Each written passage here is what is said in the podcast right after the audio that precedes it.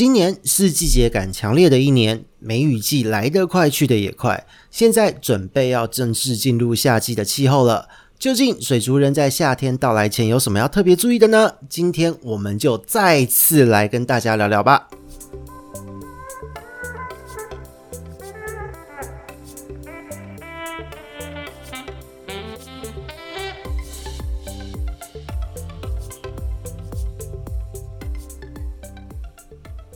Hello，大家好，这里是鱼活通乱乱说的梧桐，我们又跟大家见面了。和上一次我们第二季第二十九集的夏日的的议题类似哦，又是到了夏天的话题。不过上一次录音后有点尴尬，因为呢，其实是前几年在三月底它就已经开始升温了，而且超级热。但是今年呢，谁知道？就是讲完这一集之后啊，我们还信誓旦旦的说，诶，可以把降温棒收起来。结果没有想到，哇靠，立刻就降温，而且紧接着降温还降了好久的时间，降得很低就算了，降得久也算了。而且今年呢，就是季节感超级强烈，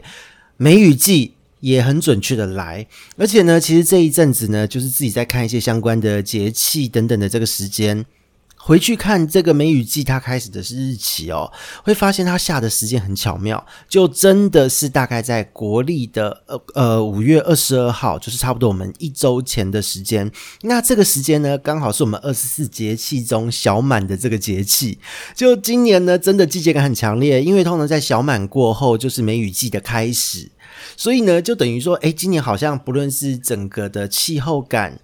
还有就是整个的这个余温啊什么，因为有接到养殖户朋友的一些咨询，所有的一切包含了农作物等等，都真的是跟着农民历的二十四节气跑，季节感超级强烈。所以呢，等于今天的话题，我们虽然说讲夏天的这个议题哦。但是呢，我们就来再次强调一下夏天的注意事项，还有就是在六月份哦，紧接着就是六月份了。六月份的节气和一些可以提前做的事情，为什么会这样讲呢？因为其实进入六月份就等于是正式夏日气候要开始了。那夏天的气候呢，其实一般是在说六月三号之后，端午节之后。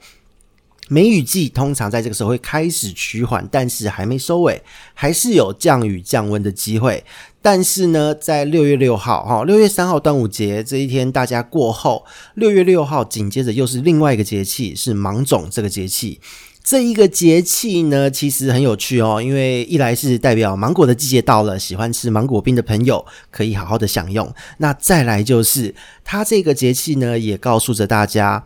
靠温差震荡来繁殖的鱼种进入了繁殖季的尾声，因为呢，在梅雨季温度的不稳定，这个气温的震荡，还有就是下雨的关系，水质的震荡，有很多的鱼种会在这个干季雨季切换的时间点，会有繁殖的这个诱发。可是，在这一个时间，这个芒种的节气开始的时候，其实也代表梅雨季的最后一波要来了。那这一段时间，就是这一类鱼种。它繁殖的尾声到了，那从这一天开始呢，一直到夏至，实际上呢，就是偏好高温繁殖的鱼种，它的繁殖季就会正式的开始。那这一段时间呢，如果你在前一阵子呢，已经有繁殖出一些小小的鱼苗了，那在这一段时间呢，你有养，比方说像泰国斗鱼这一类的鱼种哦，它的繁殖季在这个时机点，它生出来也会有很好的发育状况，所以呢。这一个节气过后，六月六号过后是育苗的好时机。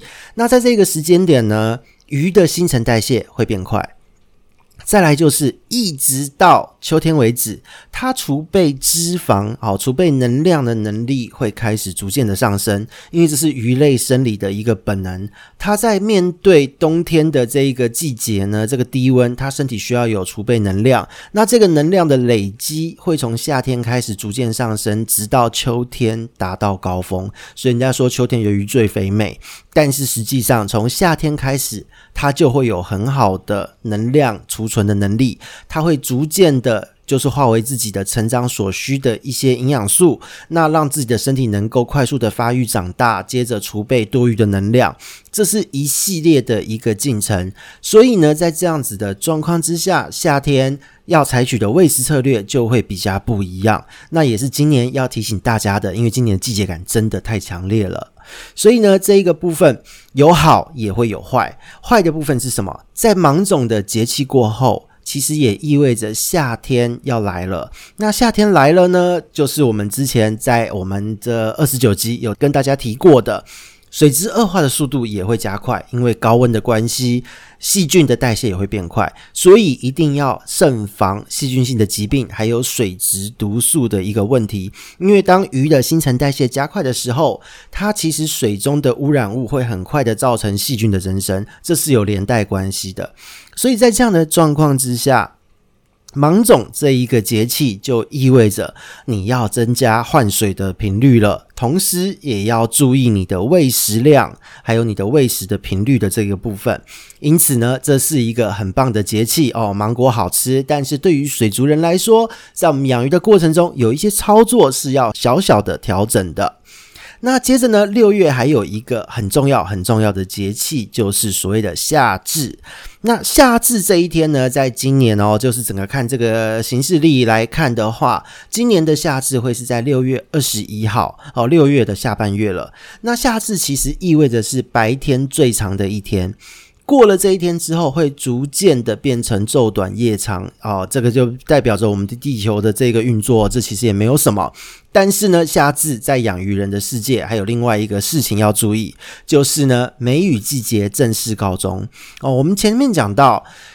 芒种这个季节代表着梅雨季的最后一波。那在这一段时间，一直到夏至这一天，都还是可能会有梅雨的滞留锋面会出现。可是，在夏至这一天过后，要注意的已经不是梅雨了，而是什么？热带性低气压。因为在这一天过后，就正式的进入了台风的季节。那台风的季节有什么东西要注意呢？第一个就是吹南风。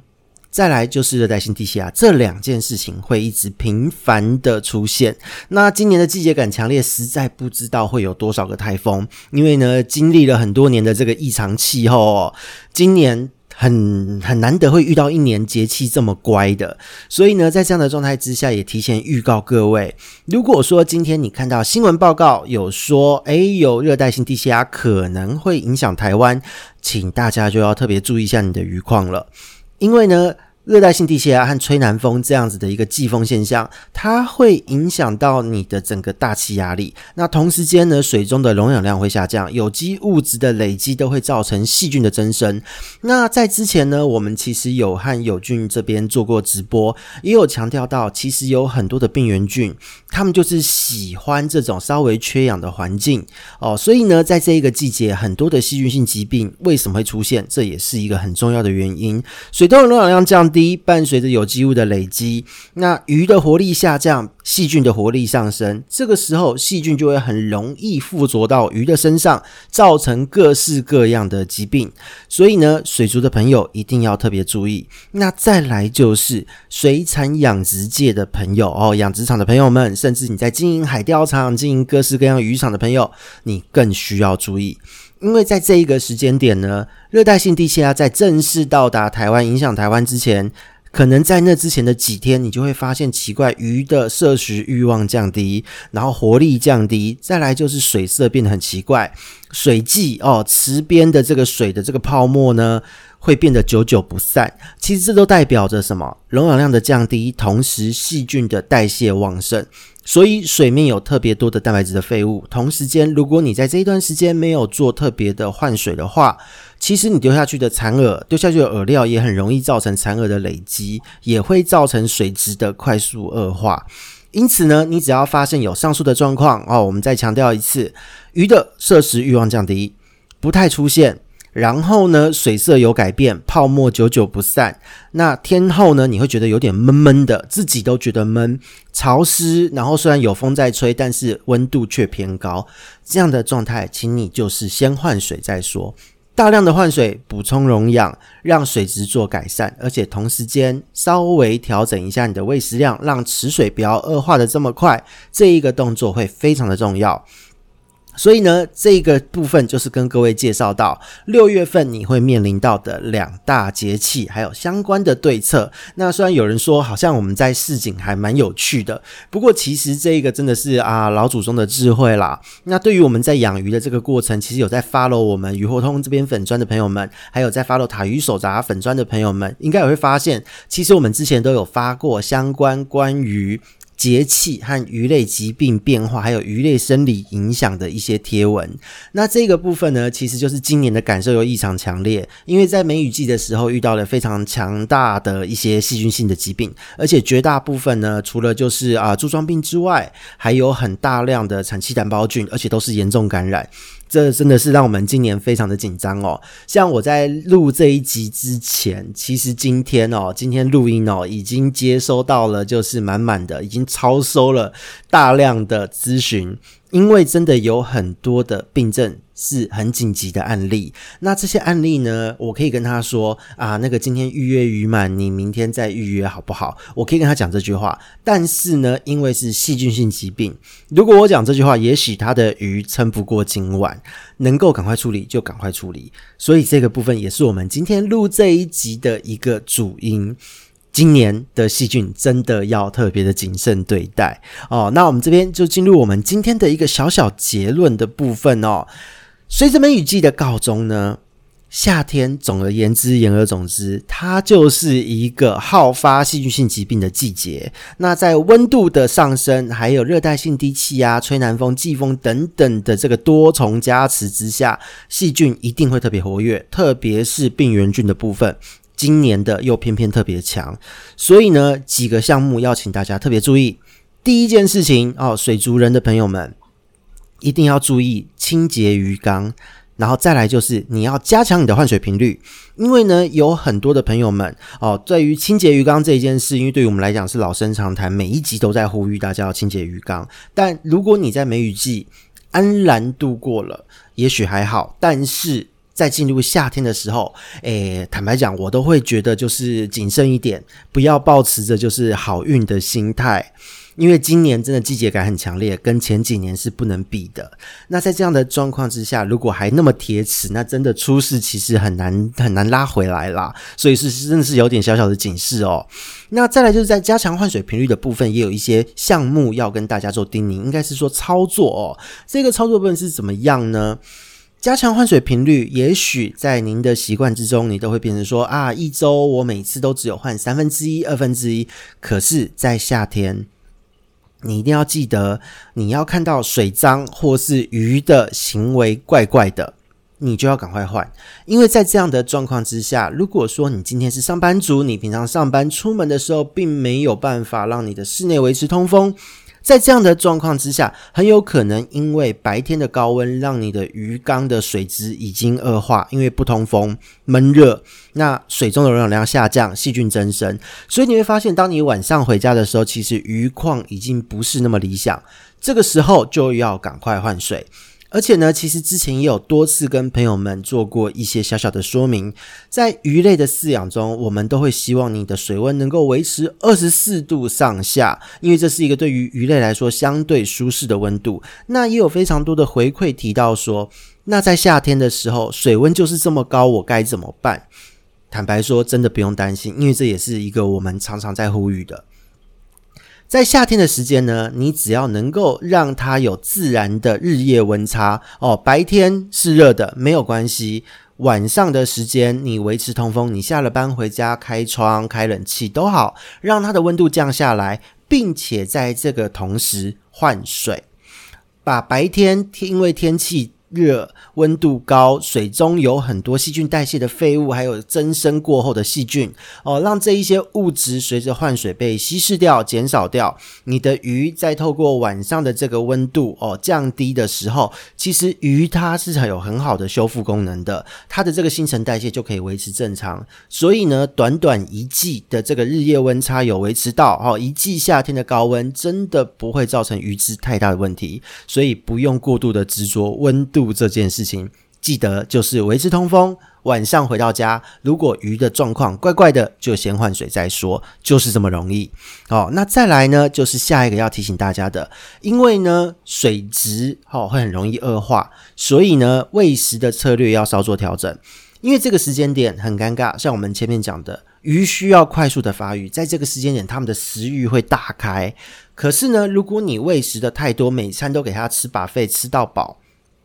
它的排泄量又会造成水质的污染的速度也会非常的快，同时间如果它吃不完，残饵也会很快的滋生细菌，所以呢，在夏天就是一个很适合调整喂食策略的一个季节。你喂食的策略是要采取什么样的策略呢？也许原本。在春天、秋天、冬天这几个季节，温度没有那么高，水质不会那么的一个一个恶化的状态之下，你可能可以两天喂一餐，三天喂一餐，哦，或是一天一餐，量稍微多一点点都没有关系。但是呢，在夏天唯一推荐的喂食策略哦，特别是这个时间你有育苗的朋友们，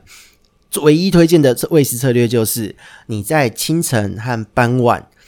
进行喂食。而且呢，少量多餐。也许你一天喂一餐，吃到它六分饱、七分饱。但是你在夏天最适合的喂食方式，就是清晨温度还没有这么高的时候，给它吃个四分饱、五分饱，让它吃。然后呢，它可以好好的吸收利用。而而傍晚的时候，你再一样再喂一次，然后让它吃个四分饱、五分饱。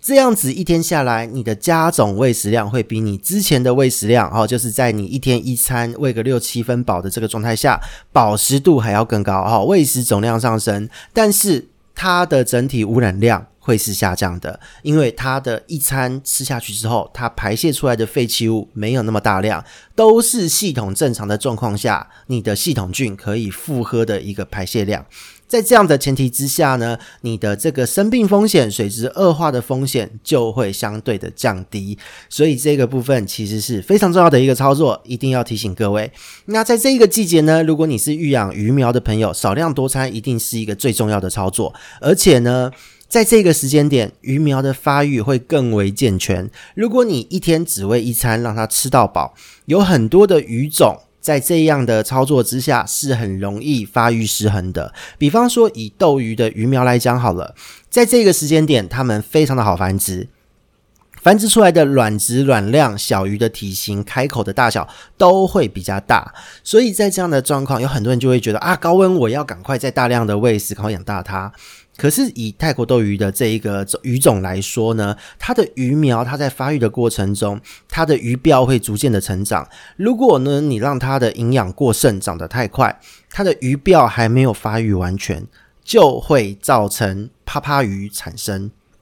所谓的趴趴鱼呢，其实就是你会看到它的鱼鳔没有办法长到它的就是臀鳍的末端哦，臀鳍基部的末端，你会发现它就是好像身体的后半段都一直趴在地上哦，侧躺在那边，前半段是维持正常的状态哦。那这样的状态就是真的，它的鱼鳔发育不全哦，鱼长得太快速了，器官根本还没发育好，所以呢，少量多餐。减少每一餐的喂食量，但是你一天的喂食总量会超过你之前一天的喂食总量。用这样子的方式操作，鱼会有比较好的成长效率，比较稳定，而且呢，器官可以有时间、有机会发育完整，反而对于鱼类的生理来说是非常有帮助的。哦，那同时间呢，用这样的方式喂食，也可以减少就是对于环境的污染。那再来就是呢，一定要也要提醒各位。你一定要注意你的滤材，随时都要监控你的滤材，因为有的时候，即使你今天喂食量有控制，有定期换水，但是因为细菌。的增生速度会变快，所以呢，你的这个在你的系统中，你的菌膜可能也会增生的比较快。如果滤材有堵塞，水流有减缓的状况之下，你也不用多想，就是直接清洗它就对了。那有的时候呢，你甚至可能会发现，如果你的菌膜增生，但是鱼况一切都很稳定，你这个时候偷懒，通常就是在过后不久会出事情哦。这个真的是很铁齿的一个一个案例啦，因为很多人都有这个经验，很多老。老手在开始养鱼的时候也吃过这样的亏，所以也提醒大家，千万不要抱着啊，今天有点累，反正鱼也没事，我明天再清的这个心态。如果你发现它脏，就先清，在鱼出现怪怪的状态之前，先做好清理的动作，会减少很多你不必要的麻烦。好，那再来就是备着打气机，对于你的这个鱼，如果真的临时出了什么状况。你这个时候透过打气是可以维持好很好的一个水中的溶氧量，对于鱼类它维持代谢是有帮助的。所以呢，这个部分就是小小的叮咛。那再来呢，就是要特别注意的。其实我们讲节气，很多人到了节气的前一天，或是节气的当天，快出事或是有出事的征兆才做处理。可是呢，今天就跟各位特别说明。实际上，当你在节气到来的前一周，哦，比方说以今年的节气来说。六月六号的芒种，你往前推一周就是五月三十、三十一号这两天。那这两天呢，你赶快进行处理，本周末进行处理，下个周末其实通常都不会出现太大的一个问题。那接着呢，就是在六月二十一号的夏至，夏至呢，你往前推一周，差不多六七天的时间哦，大约是十四号左右哦，六月十三、十四号这一段时间，你去进行鱼缸的一个环境的整理、滤材的清洗。当这个夏至到来的时候，也不会有太大的。的一个问题，所以呢，在节气的前一周，或是哦重要的资讯哦，新闻的播报有台风生成，而且也说到开始靠近台湾哦。当他说到这个资讯的时候，其实你就可以发现，好像气候就有点改变了哦，那个闷闷的感觉就会开始出现了。当你有这种感觉，你就先开始准备换水。只要有热带性低气压在暴风圈正式进入台湾之前，开始影响台湾的天气之前，你会发现